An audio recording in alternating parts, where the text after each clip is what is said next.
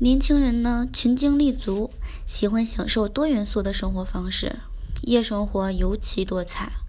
久而久之，成为了重点夜猫子人群。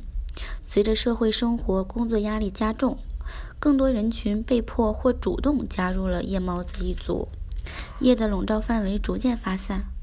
但是你知道吗？有些人群是不适合当夜猫子的，危害特别大。年轻人总觉得。自己身体好，熬夜之后第二天多睡点就能补回来，但这效果仅限于偶尔一两次的熬夜。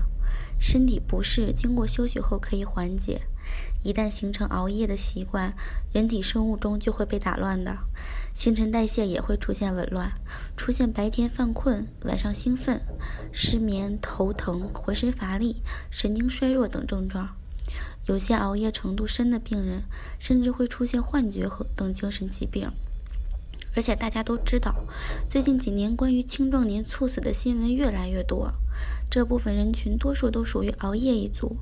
一粒粒沉痛教训，让普通人也开始意识到，熬夜原来是猝死的诱发因素之一。医学证明，长期熬夜可加重人体心脏负荷，导致各类心脏疾病的发生。然后进而会引发猝死，后果如此严重，很多人开始思考改善自己的生活习惯，但是呢，破坏容易，恢复却很难。一个长期熬夜的人，想要将身体调整回规律运行的状态，是需要很长的过程的，并且之前对身体造成的伤害也不是就不存在了，可能会转战地下，潜伏在身体内。等着被其他的不良因素诱发出来。年轻人的身体机能属于相对强盛的状态，长期熬夜的后果都如此之重，更别说一些特定人群了。比如一些身体素质差、抵抗力弱的人群，如果长期熬夜，会出现面色无华、人单薄无力、容易感冒。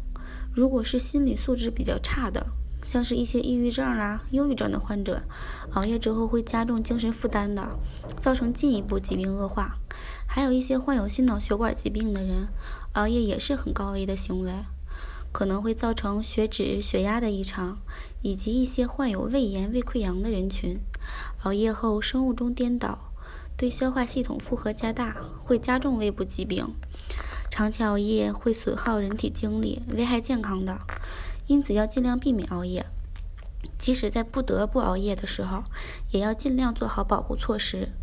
比如，嗯，可以尽量吃一些水果，调理身体机制，补充维生素，对调理因熬夜造成的身体损伤会有一定的效果。另外，熬夜后白天睡大觉是没有特别补益作用的。我们可以通过饮食、增强体育锻炼来减少熬夜对身体的伤害。或者在熬夜时，通过适当活动、做操来提神醒脑，而不是依靠咖啡来提神，避免对脑神经的二次伤害。